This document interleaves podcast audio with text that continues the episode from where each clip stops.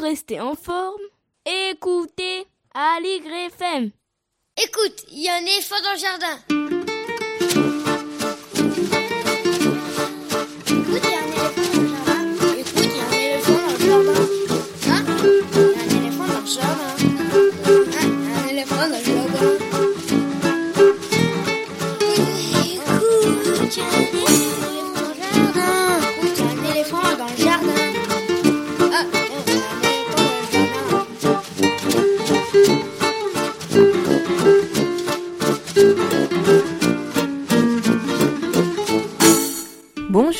Bonjour, à toutes et à tous. Voici Qu'y a-t-il à l'intérieur et dehors aussi, épisode 14, la version toujours fabriquée à la maison par Véronique Soulet et Estelle Laurentin de Écoute, il y a un éléphant dans le jardin, notre émission hebdomadaire consacrée à l'actualité culturelle des enfants, petits et grands. Une émission pour tous les adultes qui n'ont pas oublié qu'ils ont d'abord été des enfants. Bonjour Estelle. Bonjour Véronique. Oui, une émission qui est toujours fabriquée à la maison, mais enfin à moitié dedans, à moitié dehors, car le studio et la régie de la radio sont trop petits pour accueillir raisonnablement plusieurs personnes à la fois. Donc une émission toujours réalisée de chez soi, ce qui ne nous empêche pas d'aller voir ce qui se passe dans la ville et alentour. Vous pouvez nous écouter chaque mercredi à 10h30 à l'antenne d'Aligre FM 93.1 ou depuis le site de la radio aligrefm.org et quand vous voulez sur toutes les plateformes de lecteurs de podcasts sur lesquelles vous pouvez vous abonner en cherchant Écoute, il y a un éléphant dans le jardin. Vous pouvez aussi suivre l'actualité de l'émission sur Facebook et sur Instagram. Chaque semaine, nous faisons l'écho à l'actualité culturelle des enfants, une actualité qui reprend peu à peu son élan même si, même si cela reste encore un peu timide, mais ça y est, cette fois, les cinémas, les théâtres et même les bibliothèques peuvent enfin ouvrir leurs portes et recommencent à accueillir le jeune public. Nous mettons en valeur ce qui nous semble original, réussi, intéressant, ce que nous aimons finalement, avec des reportages, des chroniques, des interviews, des lectures, et toujours avec la complicité des chroniqueurs de cette émission. Au programme aujourd'hui, les petits papiers d'Estelle, la revue de presse d'Estelle Laurentin, ta revue de presse Estelle. Ensuite, nous retrouverons Quentin Le pour sa chronique autour d'un jeu vidéo qu'il a envie de nous faire découvrir. Quentin Le le chroniqueur jeu vidéo régulier de cette émission. Qui découvre-t-on dans l'interview du jour? Il y en a deux aujourd'hui. Le premier avec Christophe Patrice, qui dans le dernier numéro de la revue des livres pour enfants signe un article où il s'interroge sur la façon dont la presse pour les enfants leur parle de politique à l'occasion des élections municipales, et c'est vraiment instructif. Et le second interview, ce sera avec Pascal Dubois, le responsable des éditions Oui Dire, spécialisé dans les disques de conteurs. Après les quelques semaines de confinement où il a proposé chaque semaine sur son site d'écouter sept contes, il poursuit l'aventure sous forme d'abonnement. Le site s'appelle 7 jours 7 récits et il nous en parlera tout à l'heure. Pour la chronique dans la vitrine de la librairie, pour laquelle chaque semaine un ou une libraire présente un livre jeunesse qui est dans sa vitrine, ce sera en compagnie de Clara da Silva, de la librairie Les Deux Georges à Bondy. Ensuite, nous retrouverons Mayalène Berasategui pour son billet plein de mordants, c'est pas de ton âge. Et nous terminerons l'émission avec la lecture d'un extrait de littérature générale sur le thème de l'enfance avec Lionel Chenaille. Et sans oublier quelques infos sur les livres ou les CD qui viennent de paraître, ou quelques autres infos glanées sur le net ou dans nos boîtes aux lettres. Qu'y a-t-il à l'intérieur et dehors aussi? La version toujours fabriquée à la maison de Écoute, il y a un éléphant dans le jardin. C'est l'émission qui ouvre des fenêtres sur l'actualité culturelle des enfants. Vous écoutez Ali FM et nous sommes ensemble pendant une bonne heure pour une émission qui se déconfine avec sagesse et allégresse. Écoute, il y a un éléphant dans le jardin. Et... On commence avec la nouveauté discographique de la semaine, un livre-disque qui vient de paraître aux éditions Joy Voice, L'orage à la maison, écrit par Catherine Verlaguet, autrice entre autres de textes de théâtre pour les enfants. Dans ce conte musical, conte tout à fait contemporain, le jeune Arthur échappe à l'ambiance plutôt houleuse de la maison car ses parents se disputent. Alors il se calfeutre dans la baignoire de la salle de bain. Et là, il embarque dans son bateau coquille de noix et vogue le bateau. Il part à la recherche d'un coquillage capable d'avaler les tempêtes et il va rencontrer divers personnages tels le poulpe guérisseur ou encore le Bernard l'ermite aspirateur de pensées nocives. Autant de personnages qui vont l'aider à ne plus se sentir responsable de ce qui se passe entre ses parents là en bas de la maison. Dans une histoire très dialoguée, où vagues et coquillages possèdent l'art de la parole, Catherine Verlaguet explore avec inventivité les émotions qui traversent le petit garçon. C'est l'actrice Mélanie Doutet, entourée de quelques autres voix qui racontent, et ses sonorités intimistes conviennent particulièrement bien à cette histoire. La musique à la fois légère et enlevée est signée par le compositeur et musicien Marc Demet, lequel est aussi interprète avec Cassiopée Mayence et Igir des deux ou trois chansons qui ponctuent le récit. L'album est illustré par les dessins colorés pleine page de Mathilde Bédouet. Voilà un album de belle facture. C'est donc L'orage à la maison, écrit par Catherine Verlaguet, raconté entre autres par Mélanie Doutet, avec une musique de Marc Demet, un livre CD édité par Joyvox pour les enfants à partir de 6 ou 7 ans et qui coûte 20 euros. Et tout de suite, on écoute le passage de la rencontre avec le poulpe, suivi de la chanson du poulpe, interprétée par Igir.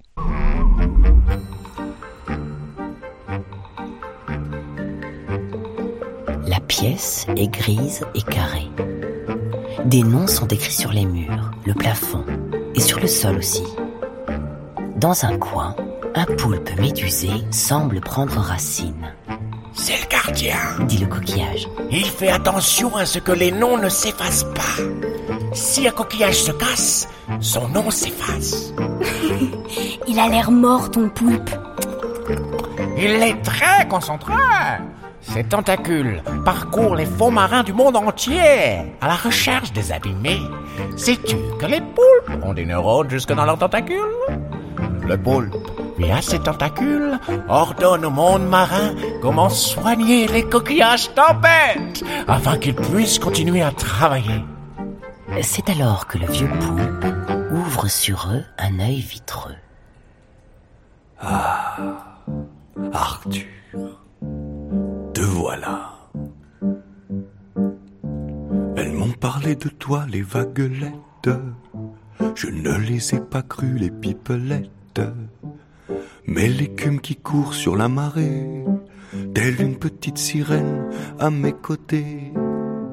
L'écume messagère m'a raconté ton orage domestique à avaler. Si tu veux bout d'homme, si tu es prêt, voici la clé, je te la donne, approche. Mais ne la porte pas autour du cou, mange-la d'un trait, ne la garde pas en poche. Fais-lui confiance jusqu'au bout, et fais-toi confiance aussi, surtout.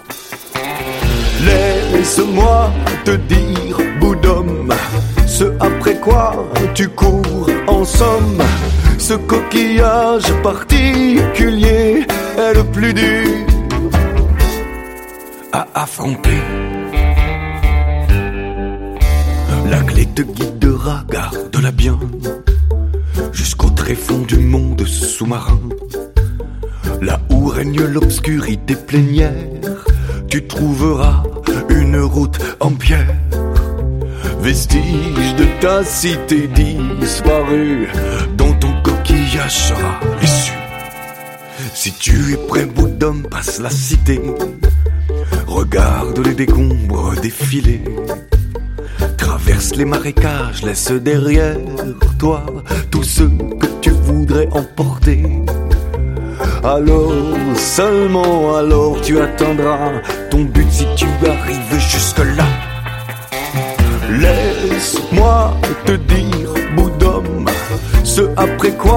tu cours en somme. Ce coquillage particulier est le plus dur à affronter. Une dernière chose, mon garçon. Réfléchis bien, très bien, fais attention. Quand ta tempête sera avalée, tu ne pourras plus la récupérer. Mais si tu ne la laisses pas aller tout entier, toi, tu seras dévoré. Et maintenant, disparaissez.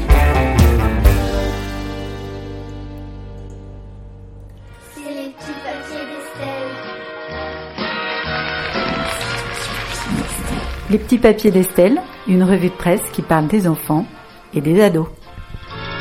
Aujourd'hui, on parle grosse bête à poil et à griffes. On parle nounours version nature, car l'Express nous révèle en juin qu'à Foix, le rassemblement en hommage à l'ours tué dans les Pyrénées a eu lieu sans heurts. Des responsables d'associations environnementalistes ont déposé un petit cercueil en bois, des fleurs et un ours en peluche devant la préfecture, en hommage à un ours tué dans les Pyrénées. Les manifestants ont appelé l'État à tout mettre en œuvre pour retrouver les meurtriers du plantigrade de 4 ans tués par arme à feu le 9 juin dernier. Nous sommes les nounours, les méchants, ce sont eux, ont scandé les manifestants. La manifestation était susceptible, selon la préfète, de créer des tensions entre les partisans de la réintroduction de l'ours et des acteurs du monde rural du massif pyrénéen. Contraint par la législation européenne sur la protection de la biodiversité, l'État français a lancé dans les années 90 un programme de réintroduction de l'ours brun dans le massif pyrénéen d'où l'espèce avait pratiquement disparu. Le début d'un conflit qui oppose depuis éleveurs et écologistes ponctué de manifestations parfois violentes. Les autorités dénombrent désormais 50 spécimens dans les Pyrénées, niveau qui n'assure toutefois pas la survie de l'espèce. Sur France Culture, un podcast de décembre dernier permet d'en savoir plus sur nos amis les ours. Enfin, amis, ça reste à voir, mais compagnons, c'est sûr. Ça s'appelle à l'origine du nounours un roi déchu. Il était le roi des animaux, craint et sacré. Il est devenu un doudou pour enfants. Voici l'histoire de l'ours animal déchu, nous présente le podcast. De tout l'hémisphère nord, nous dit le programme, l'ours est l'animal le plus fort. Source de contes et présent dans des récits mythologiques, des récits folkloriques donnant naissance à des êtres mi-hommes, mi-ours. Au Moyen Âge, l'Église veut imposer son dogme contre le paganisme et pendant mille ans, elle lutte contre la vénération rendue à cet animal. À partir du XIIe siècle, l'ours devient même un animal de cirque ridiculisé sur scène. Il est perçu de façon négative jusqu'au début du XXe. Mais en 1902, lors d'une partie de chasse, le président des États-Unis, Theodore Roosevelt, épargne la vie d'un ourson en hommage à un fabricant de jouets appelle un ours en feutrine, Teddy, surnom du président. C'est la naissance de Teddy Bear. Bonsoir. Bonsoir. Tu ne descends pas chez les petits Je me méfie, patron, je me méfie. J'y vais, je les aime trop. Courage, nounours. Mon échelle et hop. pom, pom, Alors va-t-on diaboliser à nouveau l'ours? Est-ce qu'on peut cohabiter avec lui dans les Pyrénées? Je me garderai bien de répondre. Mais nous y reviendrons dans une prochaine revue de presse, c'est sûr. En attendant, dans infosud.be, un site d'information belge, on trouve peut-être un début de solution le 31 mai dernier, titré L'incroyable sang-froid d'un gamin de 12 ans qui tombe face à face avec un ours brun. Alessandro est un amoureux des ours. Pour le coup, le garçon de 12 ans va garder un souvenir impérissable. Lors d'une promenade, il est quasi tombé nez à nez avec son animal favori. Ça s'est passé dans le nord de l'Italie, dans les montagnes. Alessandro et ses parents faisaient une promenade lorsque l'enfant s'est retrouvé à deux mètres d'un ours brun. L'enfant gardant un sang-froid absolu. Il savait déjà comment se comporter et s'est éloigné lentement, a commenté fièrement le papa. L'ours, lui, après avoir un moment suivi les promeneurs, s'en est allé tranquillement aussi. Eh ben voilà, c'était pas la peine d'en faire toute une histoire. C'est facile de réagir face à un ours. Alors je précise que cette aventure a été filmée par le papa et que du coup je ne sais pas dans quelle mesure elle est fiable. Inutile donc de tenter le diable, enfin de tenter l'ours si vous partez en randonnée. Mais si moi je n'ai aucune envie de rencontrer de vrais ours, il y en a un dont j'adore la philosophie. On écoute un extrait du livre de la jungle, la chanson de Balou. Il en faut peu pour être heureux, vraiment très peu pour être heureux. Il faut se satisfaire du nécessaire. Un peu d'eau fraîche et de verdure que nous prodigue la nature. Quelques rayons de miel et de soleil. Je dors d'ordinaire sous les frondaisons. Et toute la jungle est ma maison. Toutes les abeilles de la forêt butinent pour moi dans les bosquets. Et quand je retourne un gros caillou, je sais trouver des fourmis dessous. Essaye, c'est bon, c'est doux. Tu manges des fourmis? Ah, tu peux me croire. Tu verras, c'est fameux, ça vous chatouille, hein? Mowgli, attention Il en faut vraiment peu, très peu, pour être heureux, Mais oui pour être heureux. Il en faut peu pour être heureux, vraiment très peu pour être heureux. Chassez de votre esprit tous vos soucis. Prenez la vie du bon côté, riez, sautez, dansez, chantez, et vous serez un ours très bien léché. Cueillir une banane, oui, ça se fait sans astuce. Mais c'est tout un drame si c'est un cactus. Si vous chipez des fruits sans épines, ce n'est pas la peine de faire attention. Mais si le fruit de vos rapines est tout plein d'épines, c'est beaucoup moins bon. Alors petit, as-tu compris? Oui, merci Balou. Oh, c'est pas vrai. Jamais j'ai entendu de telles stupidités. Alors viens, toi. Et en cadence. hein, Oh. est. Il en faut vraiment peu, très peu pour être heureux. Pour être heureux? Pour être heureux. Mais si tu profitais de ce que tu es là-haut pour me gratter un peu l'épaule droite, hein? Gratte, oh, un poil plus bas, oui, c'est ça, c'est ça. Oh, oh, que c'est bon, Mowgli. Oh, que c'est bon. On va se servir d'un arbre et un gros, ça me démange trop. Est-ce que t'es drôle, Balou Ah, c'est tout ça. Ah oui. Ah, Ah, ça, fait- ça fait du bien. Ah, encore, encore un peu.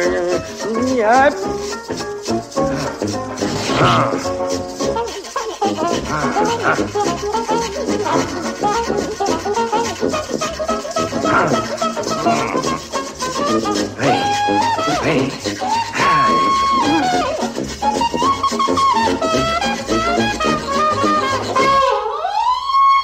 Oh mon Dieu, ce que c'est bon de vivre. Essaie. Et détends-toi. Oui. Rafraîchis-toi. Mets-toi à l'aise. Viens sur mon ventre. Et laisse-moi te dire une chose, petit frère. Si tu travailles comme cette abeille, eh, tu te rendras malade. Ne gâche pas ton temps pour l'impossible. Et si tu peux le trouver, alors tant mieux pour toi. Et tu verras que tout est résolu lorsque l'on se passe des choses superflues. Alors tu t'en fais plus. Il en faut vraiment peu, très peu pour être heureux. Ah, ah, j'abandonne. Espérons que ça va durer. Mowgli, si tu chantais avec moi. Il en faut peu pour être heureux, vraiment très peu pour être heureux. Chassez de votre esprit tous vos soucis. Youpi Prenez la vie du bon côté, riez, sautez, dansez, chantez, et vous serez un ours très bien léché. Ouais, et vous serez un ours très bien léché. Et maintenant, on retrouve Quentin Le Guével, chroniqueur jeux vidéo de cette émission. Il nous présente un jeu vidéo qu'il recommande particulièrement.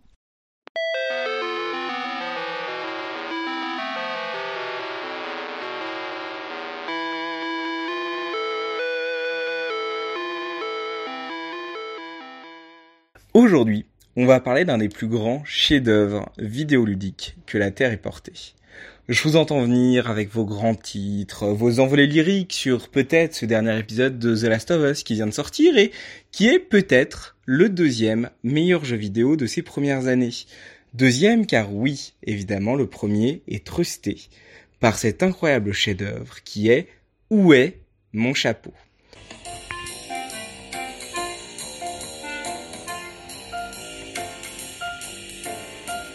Pas de quête métaphysique dans Où est mon chapeau. Pas vraiment de quête non plus d'ailleurs. Pas vraiment grand chose en fait.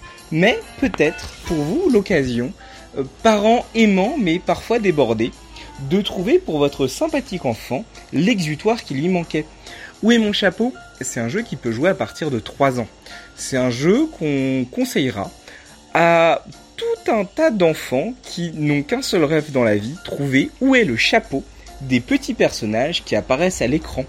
Pensez à une forme de Où est Charlie tout à fait frénétique, où de nombreux petits animaux apparaissent à l'écran et charge à l'enfant d'appuyer sur ceux qui ont le bon chapeau.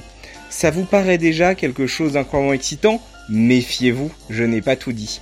Un mode de joueur existe vous permettant de vous affronter dans des duels de Où est mon chapeau? qui vous laisseront peut-être avec un petit arrière-goût de panache quand vous aurez réussi à trouver vos chapeaux plus vite que votre adversaire. J'ai l'air de me moquer un peu Bon, c'est vrai que c'est facile de se moquer de jeux vidéo gratuits pour enfants. Maintenant, sincèrement, pour un jeu qui est donc disponible gratuitement sur mobile et tablette, c'est quand même de la vraie bonne qualité.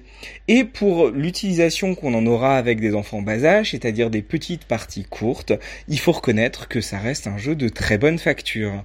C'est donc sans vraie moquerie, mais avec, on va pas se mentir quand même, quelques partie étrange quand on est un adulte à essayer de trouver le chapeau que je peux vous conseiller d'en faire l'acquisition. Bref, c'était une petite présentation de Où est mon chapeau Un jeu accessible gratuitement sur mobile et tablette. Amusez-vous bien.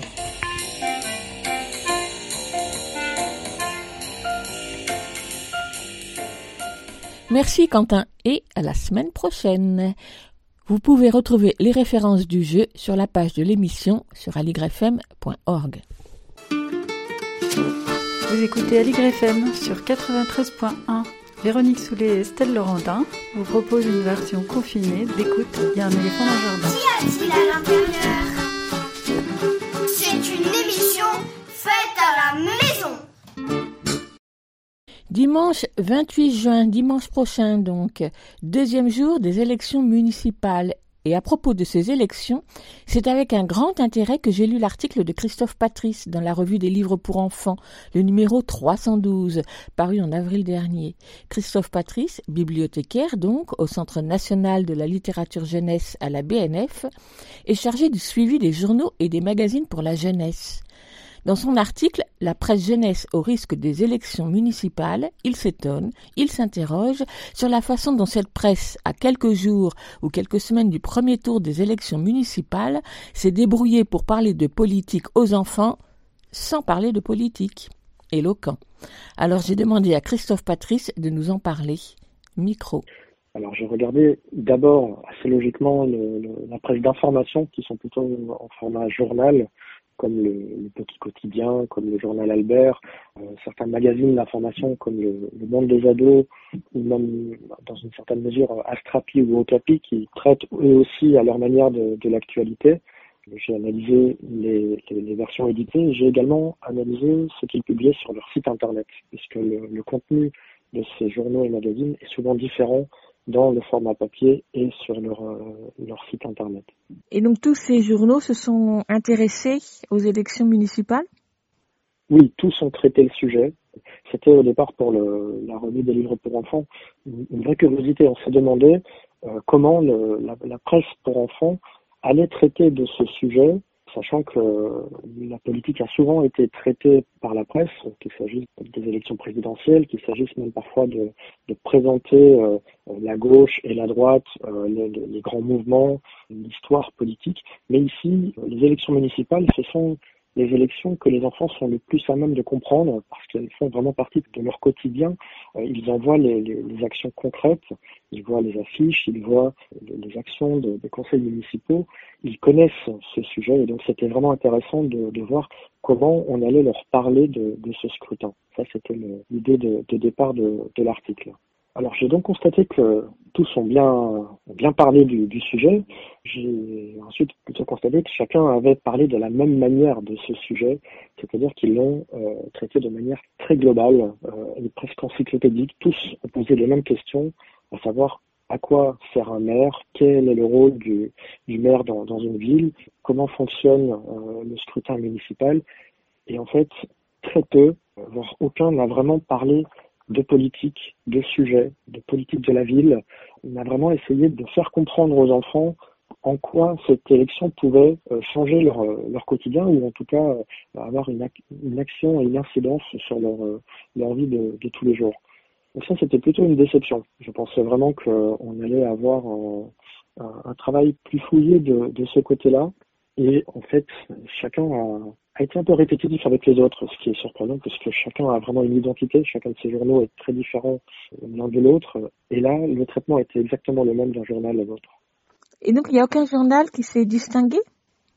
Il y a des journaux qui se sont distingués dans, dans leurs intentions. Il y a entre autres le, le magazine Okapi. Plutôt que de, de, parler du scrutin municipal proprement dit, s'est intéressé aux, aux, conseils municipaux des jeunes qui existent depuis euh, quelques dizaines d'années et qui permettent aux, adolescents de, donner leur avis et de proposer des idées politiques.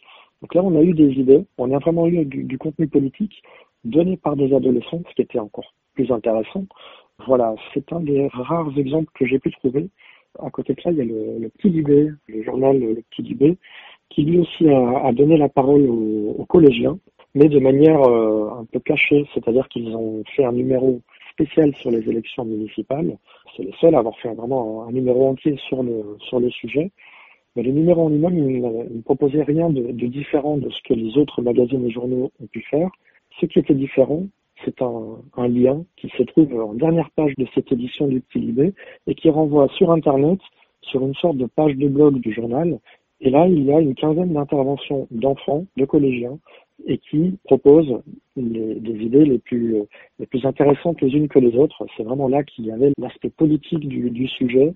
Et ce qui a été très très intéressant en lisant ces témoignages, c'est de voir combien ils, de un, ils avaient compris le sujet, alors qu'ils n'avaient pas encore eu tous ces magazines dans les mains. Donc, finalement, il était peut-être pas utile de leur réexpliquer à quoi servait un maire. En tout cas, les collégiens et les lycéens le savent déjà.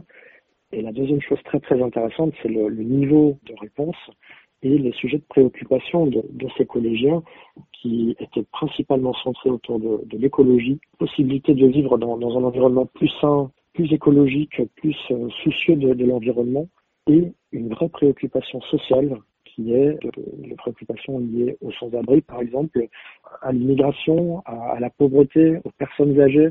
On, on voyait vraiment des, des- des idées fusées de toutes parts dans ces pages du Petit Libé. Alors je me suis posé la question si, ce n'était pas parce que ces enfants étaient déjà acquis à la cause sociale de par le, positionnement social finalement du, Petit Libé. Mais non, le Petit Libé, on, a bien rappelé, et c'est vraiment important de le dire, que le Petit Libé a beau avoir le mot Libé dans son nom, il ne s'agit pas d'un journal de gauche, il s'agit d'un journal neutre. Ils tiennent vraiment à, cette neutralité, à ne pas être considéré comme étant un journal de gauche, et ils n'ont filtré aucun témoignage d'enfants. Tous les témoignages ont été publiés. Donc voilà, très très intéressant quand on donne la parole aux lecteurs, aux enfants, plutôt qu'aux journalistes également. Et comment vous analysez le fait que les journaux destinés aux enfants restent finalement si frileux par rapport euh, à la politique? C'est une vraie question parce que finalement, ils parlent de politique sans le dire. Lorsqu'ils analysent euh, ce qui se passe aux États-Unis avec le, le- le mouvement des Noirs américains pour l'instant, lorsqu'ils parlent du, du coronavirus, la politique est là, la politique intervient, ce sont des sujets politiques. Mais lorsqu'il faut parler d'idées politiques, on dirait que là, il y a vraiment un, mur, il y a un froid. Je n'ai pas la, réponse euh, ultime à, la question, mais j'y ai évidemment réfléchi et je pense qu'il y a, une peur des rédactions de ces journaux que le, le contenu qu'ils pourraient publier soit mal interprété. C'est-à-dire qu'il y a déjà eu par le passé ce qu'on appelle des, des bad buzz ou du contenu qui n'avait aucune intention autre que la sincérité de, son auteur a été euh, isolé. Les réseaux sociaux sont très, sont très forts pour ça, pour isoler une partie d'une page et, puis de la brandir pour montrer combien un journaliste peut être euh, peut, peut avoir des idées racistes ou peut euh, avoir euh, des propos antisémites alors que ce n'était pas du tout l'intention ni, la réalité. Et ça a évidemment des, répercussions sur la réputation du journal et du magazine. Et c'est la pire des choses qui puisse arriver à, à une rédaction. C'est une mauvaise réputation qui aura des répercussions sur les abonnements et sur le, la vie même, de, de- sur la fragilité du modèle qu'ont encore aujourd'hui ces magazines et ces journaux. Et donc le constat que vous avez fait sur euh, cet apolitisme, on va dire, de, des magazines pour euh, enfants et pour jeunes est le même que ce soit des journaux pour les plus petits ou que ce soit pour les ados et les grands ados? Oui, les journaux pour les plus petits ont encore une fois posé les bases de ce que la mairie, comment fonctionne euh, le conseil municipal. Je, je n'ai vraiment pas vu de, de différence de traitement en fonction de l'âge. Ok, bon, bah merci beaucoup Christophe. Avec plaisir. Merci à Christophe Patrice du Centre national de la littérature jeunesse à la BNF, Bibliothèque nationale de France. Vous pouvez lire son article La presse jeunesse au risque des élections municipales dans le dernier numéro paru de la revue des livres pour enfants, le numéro 312 d'avril 2020, dont le dossier principal s'intitule L'Afrique, un continent et ses livres.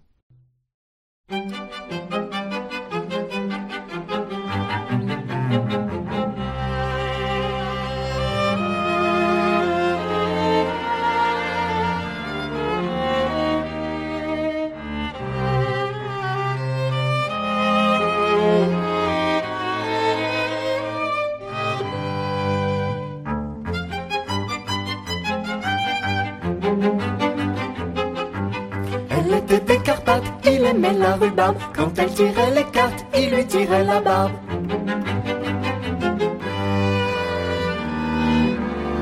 Ils étaient vraiment copains, on les voyait jamais se battre. Un peu comme les doigts de la main, sans compter le pouce, on en a quatre. Depuis plus de 20 ans, les éditions Oui Dire, fondées par Pascal Dubois, éditent des disques de contes, contes de tradition orale ou création contemporaine pour les enfants comme pour les adultes. Des disques auxquels ont participé et participent les plus grands conteurs, comme les nouveaux venus sur la scène de la littérature orale, puisque Pascal Dubois n'a de cesse de parcourir les festivals pour les écouter et pour les découvrir. Durant le confinement, sur le site des éditions Oui Dire, il a proposé chaque semaine aux internautes d'écouter une programmation de sept contes, sept récits, extraits de son quatre... Durant le confinement, sur le site des éditions Oui Dire, il a proposé chaque semaine aux internautes d'écouter une programmation de sept contes, sept récits, extraits de son catalogue et renouvelés chaque lundi. Cette proposition a reçu tout de suite un accueil chaleureux et enthousiaste, en tout cas, en, cette proposition a reçu tout de suite accueil chaleureux et enthousiasme, en témoignent les commentaires et les nombreux partages sur la page Facebook. Alors, quand s'est profilé la fin du confinement, Pascal Dubois a réfléchi à la façon de poursuivre cette aventure. Un sondage auprès des auditeurs, des échanges avec les compteurs, une réflexion sur la façon de les rétribuer, et le lundi 15 juin, il lançait le site d'écoute en ligne 7 jours 7 récits avec sa formule d'abonnement presque donnée puisqu'elle démarre à 2 euros par mois. Alors, faute de pouvoir aller écouter tous ces compteurs cet été pour cause d'annulation de festivals, voilà une jolie façon de les entendre, d'en découvrir, de partager leurs histoires en famille ou pas, sept récits pour tous, de la petite enfance à l'adulte. Aussi avons-nous proposé à Pascal Dubois de nous en dire un peu plus sur cette proposition, et pour commencer, nous lui avons demandé de présenter les éditions Oui. Alors, Oui Édition, c'est euh, tout simplement une maison d'édition qui est dédiée à la parole des conteurs. C'est plus, plus simple à dire qu'à faire, mais euh, c'est l'idée de base. Donc vous publiez, vous éditez plutôt chaque année une dizaine de disques qui reprennent des spectacles. Une dizaine de productions, c'est les grandes années, c'est quand toutes les planètes sont alignées dans le bon sens. Effectivement, tous les, travaux de conteurs, ça existe, d'abord sur scène, au sens où euh, ça ne ferait pas sens pour eux de travailler uniquement un répertoire pour un disque. C'est beaucoup trop de travail pour euh, simplement un album. Donc on part du travail qui est fait pour la scène et on l'adapte pour le disque. Mais ce qui n'empêche pas, en tout cas, vous l'indiquez sur votre site, que ça demande énormément de temps, de travail, de réalisation. Oui, alors c'est vraiment une adaptation. En fait, on ne raconte pas pareil sur scène que l'on raconte sur des... Enfin, on peut le faire, hein, ça, chacun son, son choix par rapport à ça. Je sais que je préfère que l'adresse du compteur soit pour le public du disque plutôt que pour la scène, parce que pour la scène, on parle à une assemblée. Donc le compteur s'adresse à 50 ou à 20 ou à 30 personnes. C'est pas tellement le problème, le... mais sa voix est adaptée pour cet auditoire-là. Et pour une écoute de disque, je trouve que si on a une, intention pour un nombre beaucoup plus petit, c'est plus agréable à l'écoute. Alors quand les compteurs viennent vers vous ou quand vous, vous allez vers eux, est-ce qu'ils ont cette même démarche de retravailler, on va dire, parce que j'entends ça, retravailler les disques?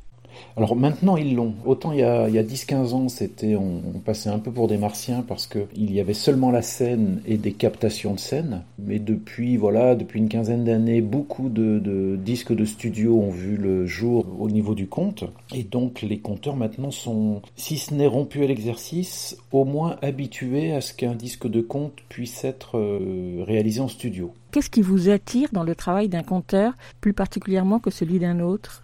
Oh, je pense que c'est comme toutes les maisons d'édition, c'est-à-dire qu'il faut que le, récit et l'artiste résonnent avec la ligne éditoriale de la maison. Donc c'est vrai que nous, on a déjà une grosse euh, barrière à l'entrée qui est un vrai travail de conteur ou de conteuse. Donc ça, voilà, c'est un certain type d'artiste et euh, il y a énormément de maisons de livres audio qui font de la lecture. Voilà, nous on, ne pratique pas la lecture, donc euh, les gens ne s'imaginent pas ce qu'est le travail d'un conteur. Ils s'imaginent que ce sont des comédiens qui lisent alors que ce n'est pas du tout ça.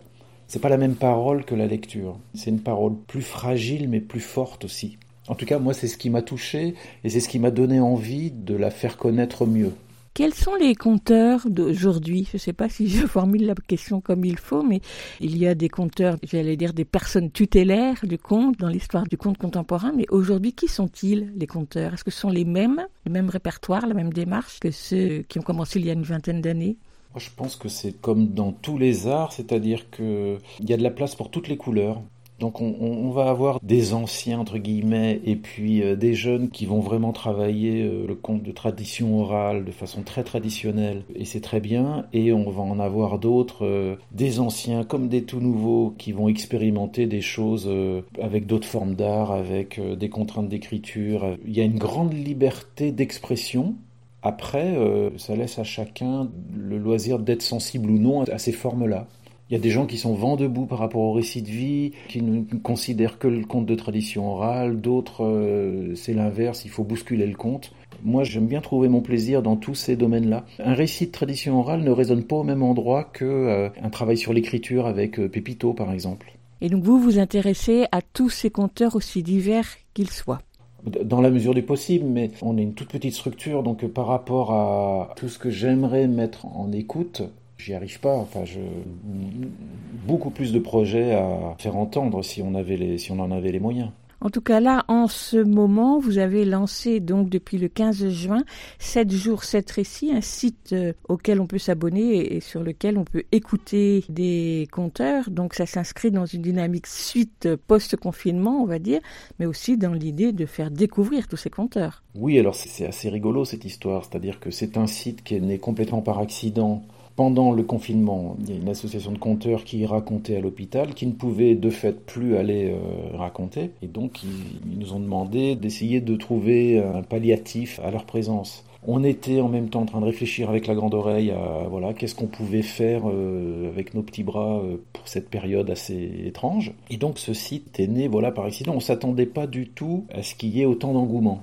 On a fait le site pour les copains qui racontaient à l'hôpital et on a fait un petit post sur Facebook pour dire voilà, il y a des histoires à écouter. Et euh, je crois que la première semaine, il y a eu 8000 heures d'écoute, donc euh, voilà, on s'attendait pas du tout à ça. Vous avez cité la Grande Oreille, donc j'aime bien que vous disiez ce qu'est la Grande Oreille. C'est la revue de référence pour notre petit monde de l'oralité. Euh, c'est une revue trimestrielle qui aborde l'art de la parole sous un peu toutes ses coutures avec un pilier central qui est le, le conte de tradition orale. Donc avec la revue avec laquelle vous travaillez euh, main dans la main. Oui, oui. Bon, de toute façon, c'est un monde qui est tout petit, donc on essaie de travailler avec Planète Rebelle, qui est un éditeur un peu comme oui dire au Québec, qui travaille beaucoup avec les conteurs, euh, principalement des Québécois, mais pas que. Et puis la Grande Oreille, parce que je pense qu'il faut se serrer les coudes. C'est des petites structures, donc on fait beaucoup de présence en festival euh, ensemble. On a beaucoup, outre des liens d'amitié, des liens professionnels, parce que les projets de la Grande Oreille ou les projets de Planète sont en écho avec ceux de, ceux de Dire. On, on essaie d'aller dans le même sens. Revenons à 7 jours, 7 récits. Donc une, première semaine, 8000 heures d'écoute, heures d'écoute qui n'ont fait que s'allonger. Bah oui, euh, euh, en fait on s'attendait pas du tout à ça, puis c'était un petit truc bricolé euh, un week-end. on s'est aperçu qu'il y avait beaucoup de consommation. On a fini par mettre le truc Google Analytics sur le site pour en savoir plus. J'ai pas les chiffres en tête, mais c'était c'était complètement énorme pour nous.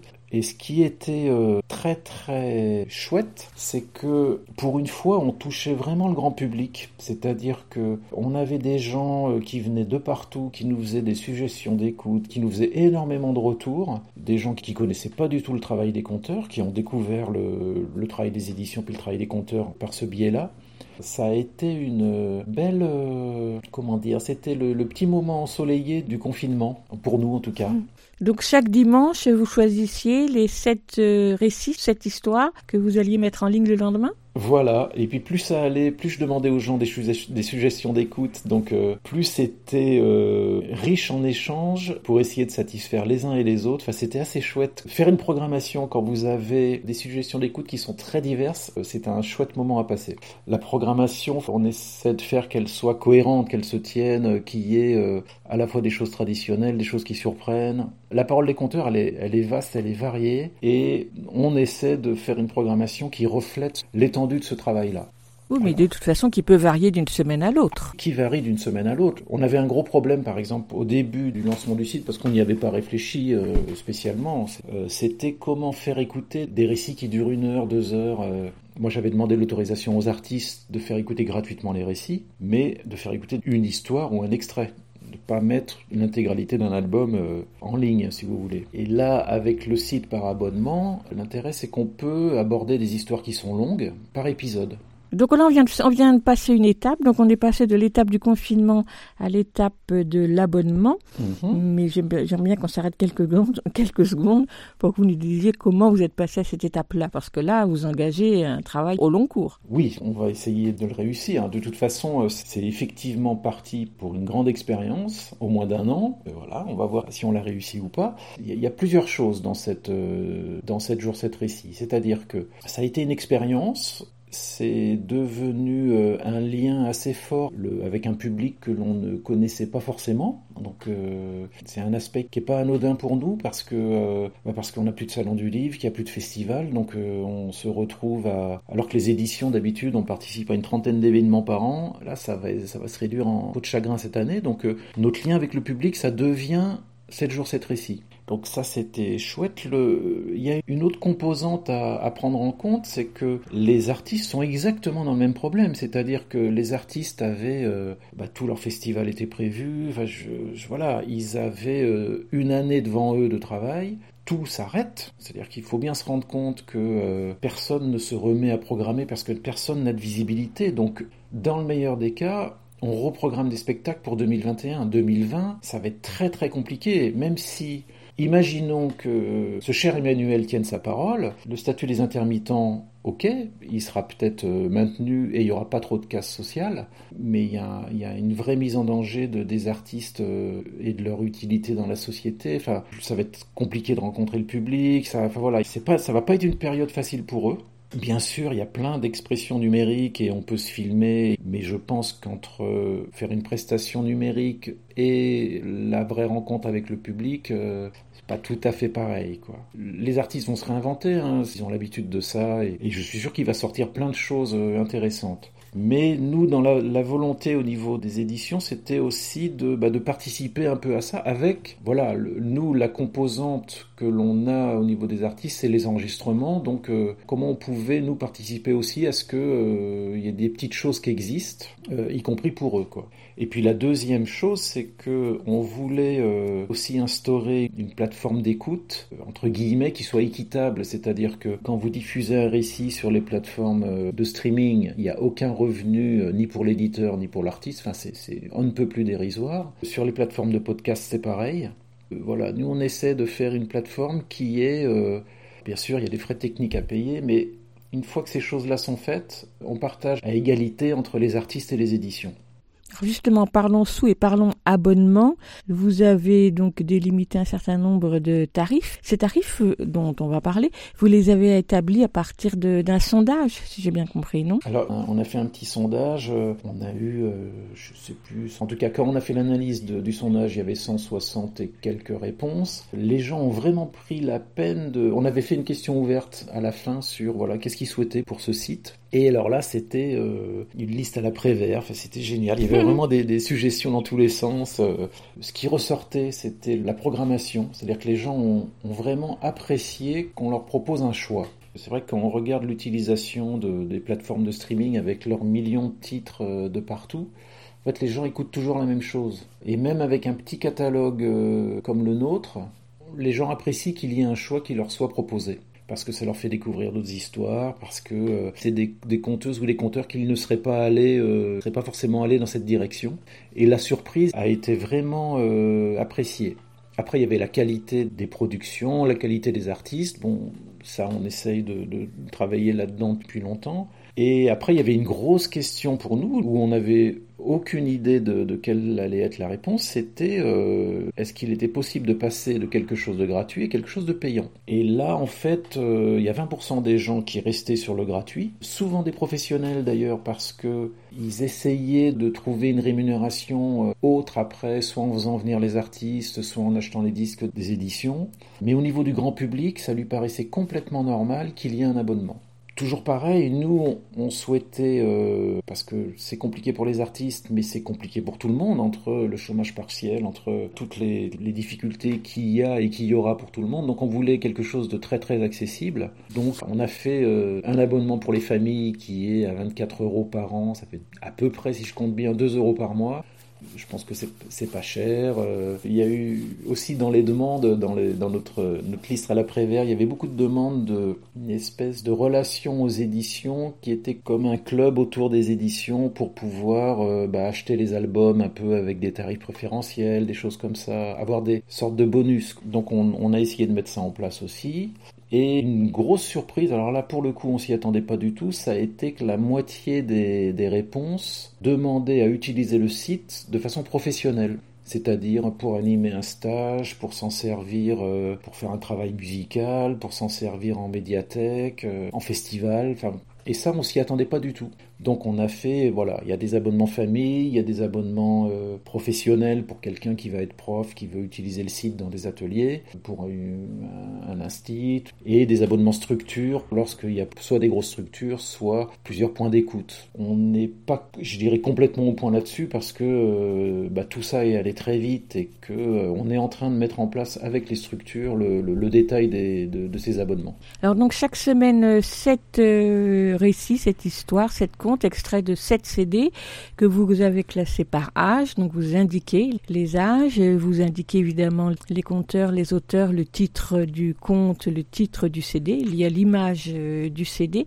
Alors est-ce que vous seriez d'accord, Pascal Dubois, pour que je diffuse là, dans cette émission, Les Trois Oranges d'Elisabeth Calandry, qui est l'un des contes que vous proposez cette semaine? Oh mais Volontiers. Alors donc du coup, je veux bien que vous la présentiez. Alors, Elisabeth Calandry, bah, c'est une des premières conteuses avec laquelle on a travaillé. En fait, les éditions sont nées à Grenoble euh, il y a euh, une petite vingtaine d'années. Enfin, moi, j'ai croisé le monde du conte il y a une petite vingtaine d'années. Et il y a un beau festival de conte à Grenoble, donc les Arts du Récit. Voilà, on s'est croisé assez vite avec Elisabeth. Et c'est quelqu'un qui a énormément travaillé, par exemple, le, le répertoire de Joyce Ten. Je ne sais pas si sa version des trois oranges vient de là, mais j'aurais tendance à dire oui. Et je trouve qu'elle excelle dans ce, dans ce répertoire.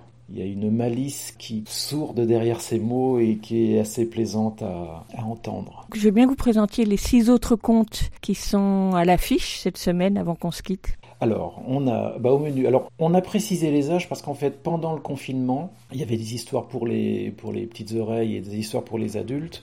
Et euh, à un moment, on, voilà, on voulait pas qu'il y ait d'erreur par rapport à ça. Donc maintenant, on, les précise. On réfléchit aussi peut-être à faire peut-être une version avec contrôle parental éventuellement, mais bon, on fera un point dans, je pense, dans deux mois, on fera, on demandera aux, abonnés euh, quelles seraient les, les, améliorations à faire sur le système. Euh, et c'est vrai qu'en haut de chaque pochette, pour l'instant, il y a une indication de l'âge. Alors l'indication de l'âge pour les récits, à part la petite enfance, on ne peut pas raconter pour les petites oreilles comme on raconte pour tout le monde. Pour nous, euh, c'est une tranche d'âge à part, c'est-à-dire que voilà, c'est vraiment dédié à la petite enfance. Ça ne veut pas dire qu'on ne peut pas le savourer en tant qu'adulte, mais si on veut que le, le, les petits bouts apprécient, il, il, y a une certaine façon de faire. Après, les autres récits, c'est à partir d'un certain âge, c'est-à-dire que les trois oranges, c'est accessible à partir de 6 ans. Euh, on se régale, en tant qu'adulte, on se régale à écouter ça. Enfin, y a, voilà, c'est pas. Euh, pas de limite d'âge. Non, c'est une, une, parole de conteuse et de conteur. Mmh. Donc alors allez au menu cette semaine, euh, bah, voilà une petite gourmandise avec euh, Fiona MacLeod parce que bah, c'était dans les suggestions euh, qui nous avaient été demandées. On a le troisième épisode du Miroir et le coquelicot de Guy Prunier et puis Marion Cordier. Ça c'est un très bel album qu'on a fait il y a un an et demi. C'est un duo musicienne conteur, alors musicienne qui raconte beaucoup parce qu'elle s'est pris euh, au jeu, et euh, un conteur qui fait beaucoup de musique. Euh, voilà, c'est un beau projet. Ils l'ont fait sur scène. Il a eu sa forme définitive à peu près deux ans après, et on l'a enregistré à ce moment-là. C'est un, disque qu'on s'est vraiment régalé à, le faire.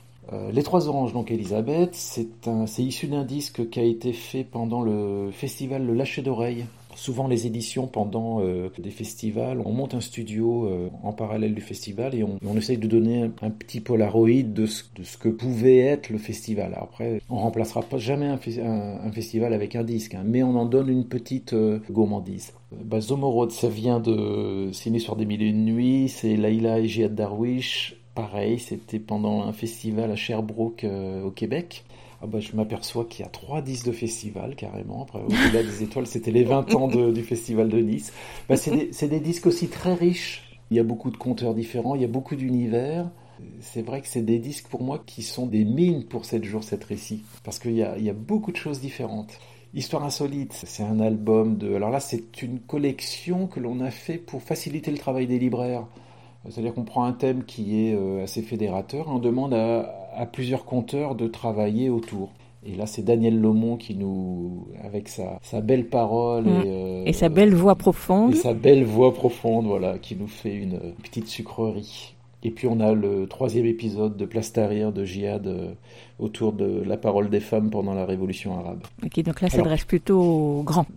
clairement de l'adulte sur des, des récits qui sont plutôt des récits de vie contemporains.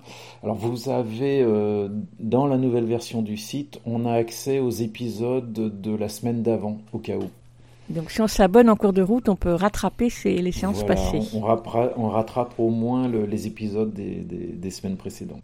Enfin, de la semaine précédente, pardon. Donc on a accès au site en tapant 7 jours 7 récits sur un moteur de recherche, en Oh, passant par le site de Ouidir Édition, donc, sur lequel on pourra découvrir donc toute la production de Ouidir Édition. Merci beaucoup Pascal Dubois. Ben, merci à vous. Merci à Pascal Dubois des éditions Ouidir. Pour découvrir et vous abonner si vous le souhaitez au site d'écoute en ligne 7 jours 7 récits, vous pouvez l'essayer gratuitement pendant une semaine. Alors, hein, laissez-vous tenter. Tous les liens sont sur la page de notre émission sur aligrefm.org. Et tout de suite, on écoute donc Les Trois Oranges par Elisabeth Calandry, un conte extrait du disque Tutti Frutti, l'un des sept récits de cette semaine. Ce gars-là, tous les dimanches, il allait se promener. Et comme c'était dimanche, il s'habillait bien. Il mettait sa meilleure chemise, une veste et une cravate.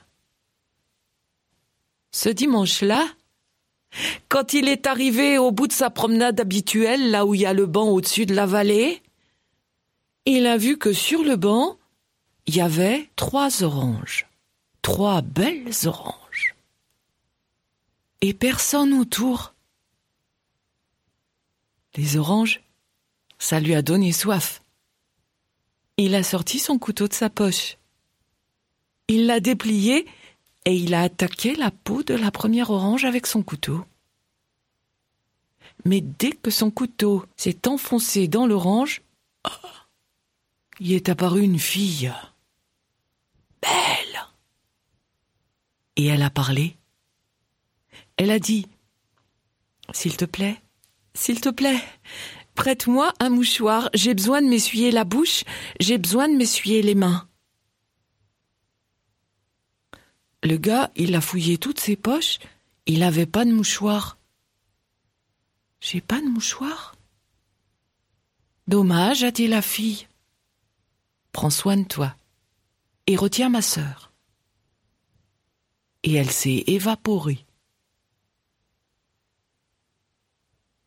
Sur le banc, il restait deux oranges. Il a pris la deuxième orange, il l'a attaquée avec son couteau et... Une deuxième fille encore plus belle que la première. Et comme la première, elle a dit S'il te plaît, s'il te plaît, prête-moi un mouchoir, j'ai besoin de m'essuyer la bouche, j'ai besoin de m'essuyer les mains. Oh, qu'elle a dit le gars J'ai pas de mouchoir, t'aurais pas besoin d'autre chose?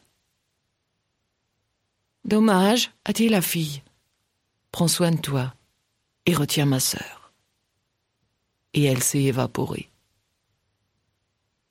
Sur le banc restait une orange. Il a replié son couteau, il l'a mis dans sa poche. Il a enlevé sa veste, il a défait sa cravate, il a quitté sa chemise, et dans le dos de sa chemise, il a découpé avec son couteau un beau carré de tissu. Il a plié ça sur le banc, et puis il a remis la chemise qu'il a bien boutonnée, la cravate, ça lui faisait un peu de courant d'air dans le dos, mais avec la veste, ça se voyait pas trop. Puis il a pris la troisième orange, et quand la peau a été entamée, piou,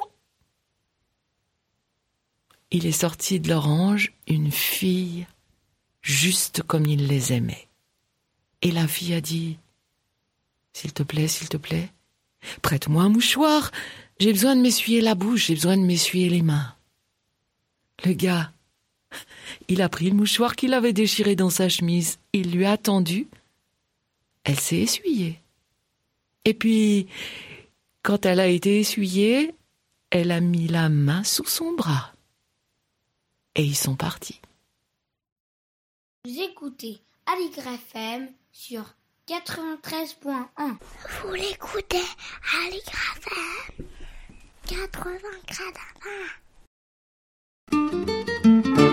Écoute, il y a un éléphant dans le jardin. eh. Dans la vitrine de la librairie, chaque semaine, un ou une libraire de Paris ou alentour présente un livre pour la jeunesse qui se trouve dans sa vitrine, celui de son choix. Car la vitrine d'une librairie, c'est souvent une sacrée mise en appétit de découvertes littéraires.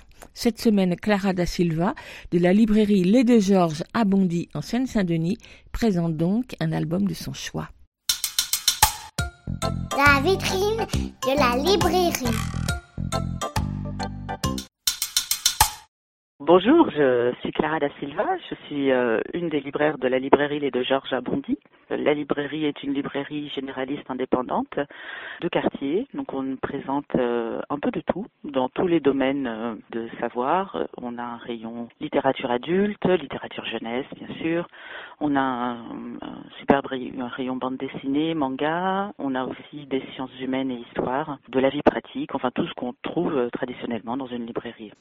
Donc moi j'avais envie de vous parler d'un album sorti chez Helium en 2018 qui s'appelle euh, Le livre du livre du livre et qui euh, est à la fois un très joli livre et qui est aussi très ludique.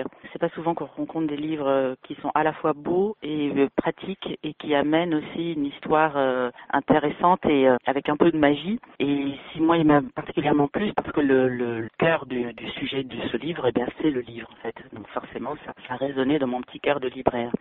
Le livre du livre du livre, en fait, parle d'un petit garçon, Thomas, qui part en vacances avec ses parents. Il s'ennuie un petit peu, il s'éloigne de la plage et il a l'impression d'être perdu. Et euh, dans ce moment de détresse, en fait, il trouve un livre sur la plage et donc il va l'ouvrir. Et à ce moment-là, donc on a euh, dans l'album un, un petit livre plus petit que l'album euh, original. Donc il va ouvrir et nous aussi on ouvre le livre en même temps que Thomas. Et donc ce livre raconte l'histoire bah, d'un petit garçon qui s'appelle Thomas, qui est en vacances, qui s'ennuie un peu et qui décide de se promener, qui se perd. Et quand il est un peu angoissé par le fait d'être perdu, bah, il va tomber sur un, livre. Donc là dans l'histoire on a un livre encore plus petit. Donc on a trois livres en un. Et donc ce livre-là va raconter l'histoire de Thomas, qui lui vit sur la planète Mars, qui part en vacances et qui va se perdre et qui va bien sûr tomber sur un livre. Et ce qui est intéressant dans l'album, c'est que le, livre permet euh, voilà de, rentrer dans un univers magique et on voit bien qu'il est euh, vraiment euh, considéré comme une bulle à part dans un univers qui est propre à l'imaginaire et euh, qui est très lié du, du coup à l'enfance. Et c'est ça qui m'avait, qui m'a beaucoup plu en tant que libraire, d'avoir un livre qui euh, invite aux, jeunes enfants, parce que là c'est vraiment pour les 3, 3, 4 ans, enfin 2, 3 ans, pas plus, à aimer le livre pour le support aussi, pour le fait qu'il est un média qui apporte une parenthèse dans le quotidien. Donc ça c'était très enthousiasmant du coup. Alors donc le livre s'appelle Le livre du livre du livre. Il est de Julien Baer et Simon Bailly aux éditions Helium et il est à 16,90 euros. Merci à Clara da Silva de la librairie Les Deux Georges, 5 rue des Frères Darty à Bondy, en Seine-Saint-Denis, où vous pourrez retrouver entre autres le livre du livre du livre de Julien Baer et Simon Bailly, édité par Helium. Et tout de suite, on retrouve Mayalène Berasategui pour son billet C'est pas de ton âge, où elle ausculte la place faite aux enfants dans la société. Ce matin, elle s'intéresse à la douzaine de jeunes héros américains d'un best-seller de littérature jeunesse paru au milieu du XXe siècle et surtout à leurs deux auteurs.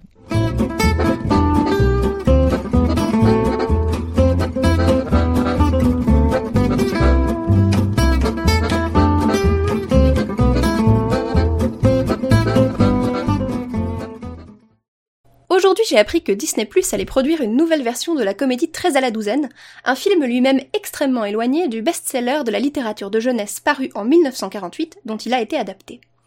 Alors, plutôt que de vous voir zapper devant une éventuelle bande-annonce, j'ai pensé que c'était le moment de revenir sur l'histoire de Anne, Marie, Ernestine, Martha, Frank, Bill, Lil, Fred, Dan, Jack, Bob et Jane Gilbreth. Ces douze frères et sœurs, six filles et six garçons, nés entre 1905 et 1922, étaient les enfants de Frank et Lillian Gilbreth, deux ingénieurs américains spécialistes en rationalisation industrielle. Leur domaine, c'était de décomposer tous les mouvements nécessaires pour exécuter une tâche donnée de manière optimale. Cette obsession pour l'organisation a eu une influence directe sur leur manière d'éduquer une progéniture de plus en plus nombreuse. À l'arrivée, les enfants avaient un emploi du temps coupé au cordeau.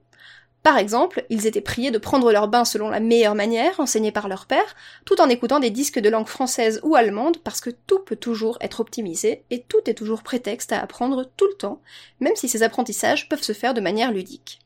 Les enfants ont ainsi appris le morse parce que leur père avait peint le code morse dans les salles de bain de la maison de vacances, et déposé des messages codés avec des petits cadeaux partout dans la maison.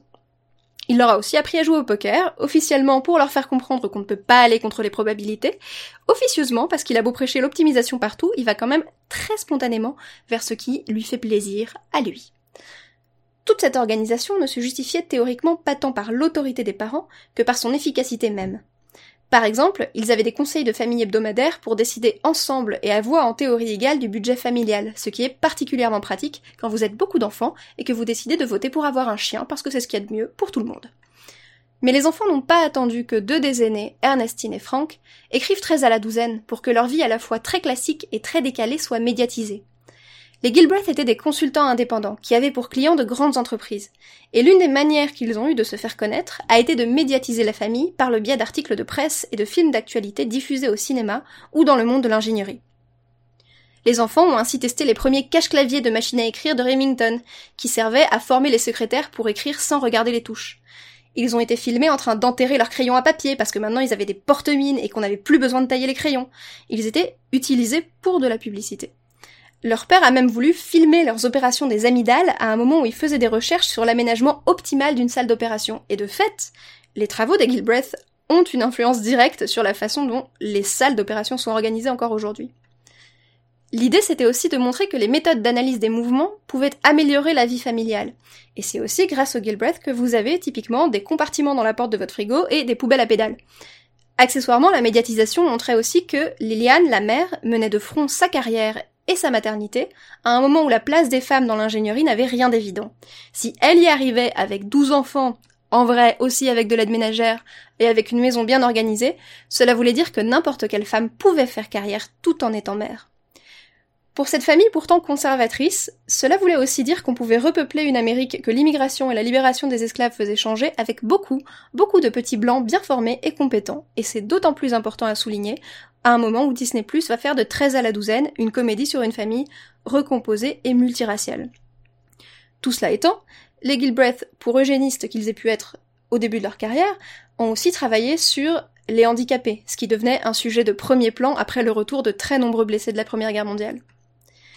Ce que je trouve incroyablement moderne dans la vie des enfants Gilbreth, c'est que un siècle avant les vidéos YouTube d'enfants dont les parents reproduisent des expériences scientifiques sur eux, coucou les mille et un amateurs de l'expérience du marshmallow, on a déjà des enfants qui ne sont ni des acteurs ni des enfants de célébrité, mais pour lesquels, pour des raisons d'ordre scientifique et économique, la limite entre vie publique et vie privée est floue, et la limite entre vie professionnelle et vie privée n'est pas très claire non plus. Les enfants Gilbreth étaient conscients que leur nom était une marque et que leur comportement face caméra et au quotidien était important pour le succès économique et social de leurs parents. Parce que si le fils de deux experts en organisation arrive régulièrement en retard à l'école, ça peut vite devenir un problème. C'est devenu d'autant plus vrai après, attention, ceci est un spoiler, ceci pourra vous gâcher la lecture du livre, éteignez le son, éteignez le son, éteignez le son pendant les 15 prochaines secondes. C'est donc devenu d'autant plus vrai après la mort du père en 1924, quand les enfants avaient entre 1 et 18 ans et que leur mère a dû gérer l'entreprise toute seule, ce qui lui a permis d'acquérir une renommée et une reconnaissance capitale, non seulement dans le monde de l'ingénierie, mais aussi dans la vie publique américaine. Elle a conseillé un président, elle a sa tête sur un timbre, je ne vous dis que ça. Aujourd'hui, elle et son mari sont surtout connus comme les parents gentiment loufoques d'un best-seller de la littérature de jeunesse. Bien des chercheurs vous expliqueraient combien ce livre a éclipsé leur travail, combien il a relégué Liliane à un simple rôle de mère de famille effacée. Mais en même temps, ce rôle de faire valoir puis de gardienne de la mémoire de son mari, elle l'a elle-même entretenue, le temps de pouvoir trouver sa place dans un univers professionnel très, très masculin. Cependant, elle était consciente que c'était une stratégie, et quand son fils lui a proposé d'écrire sa biographie, elle lui a répondu Écoute, plus tu remets ce projet à plus tard, mieux je me porte.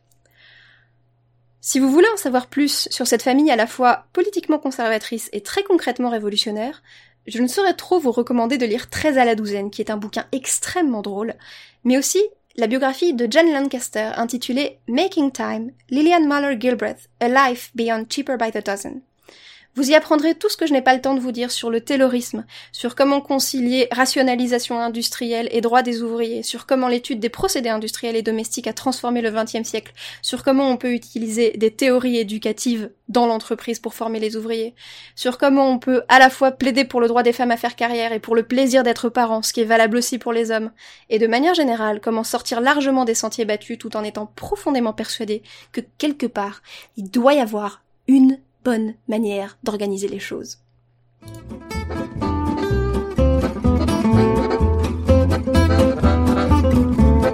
Merci Mayalène et à très bientôt.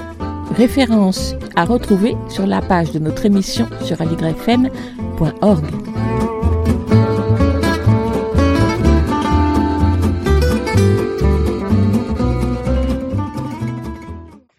termine l'émission avec euh, Lionel Chenaille pour la lecture d'un extrait de littérature générale. Bonjour Lionel.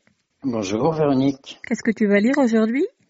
Alors aujourd'hui, je vais lire un extrait d'un roman qui s'appelle Le Soi-disant. C'est un livre d'Yves Pagès ça raconte l'histoire de Romain, qui est un jeune euh, garçon de 11 ans, et voilà, jeune garçon qui va, euh, pour euh, des raisons qu'on va découvrir au début du livre, faire une fugue. Voilà, et donc en fait, il y a vraiment un travail sur la langue et sur et sur la restitution d'une langue juvénile. Voilà, et là, c'est vraiment les toutes premières pages du roman, donc qui s'appelle Le soi-disant. On t'écoute.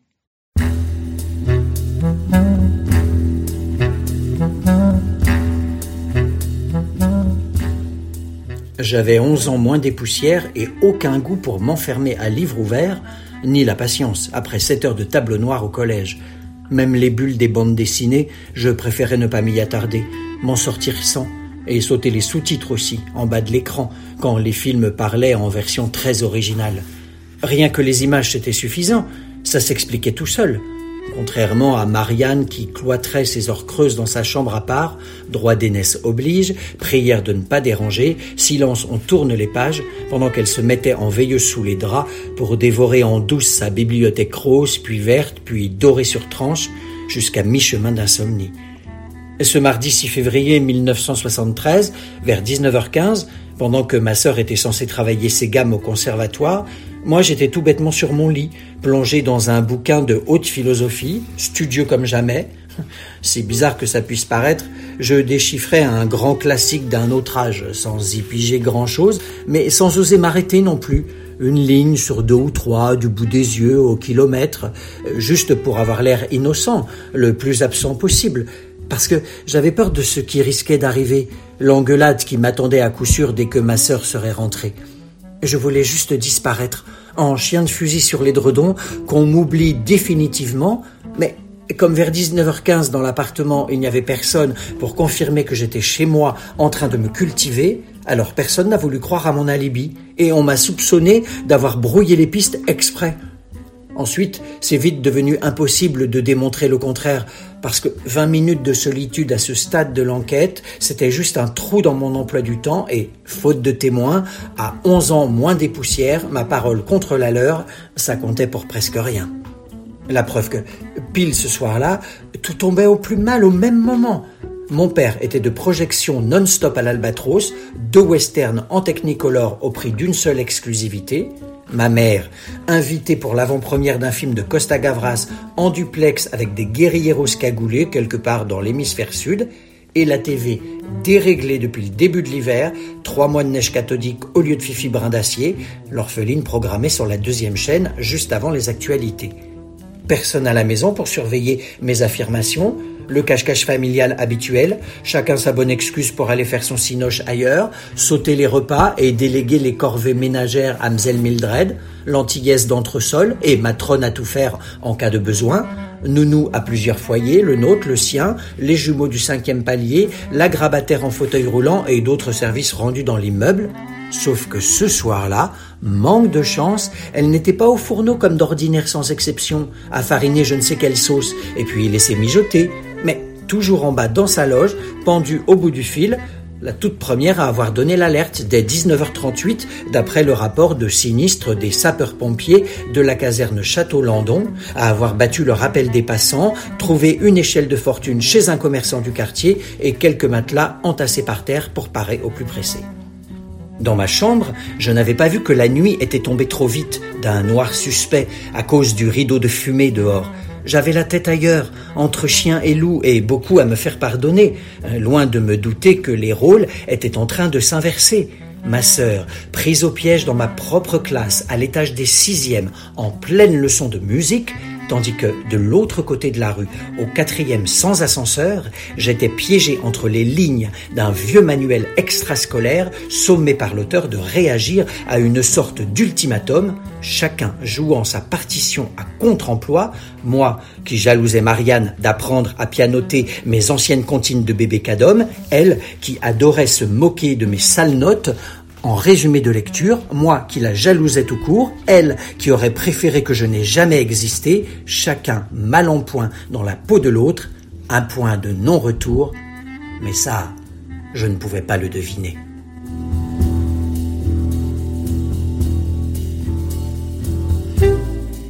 Merci Lionel. Est-ce que tu peux nous rappeler le titre du livre? Oui, alors le livre s'appelle Le soi-disant. C'est un roman d'Yves Pagès. C'est paru aux éditions Gallimard dans la collection verticale en janvier 2008. Merci Lionel et à très bientôt. À bientôt.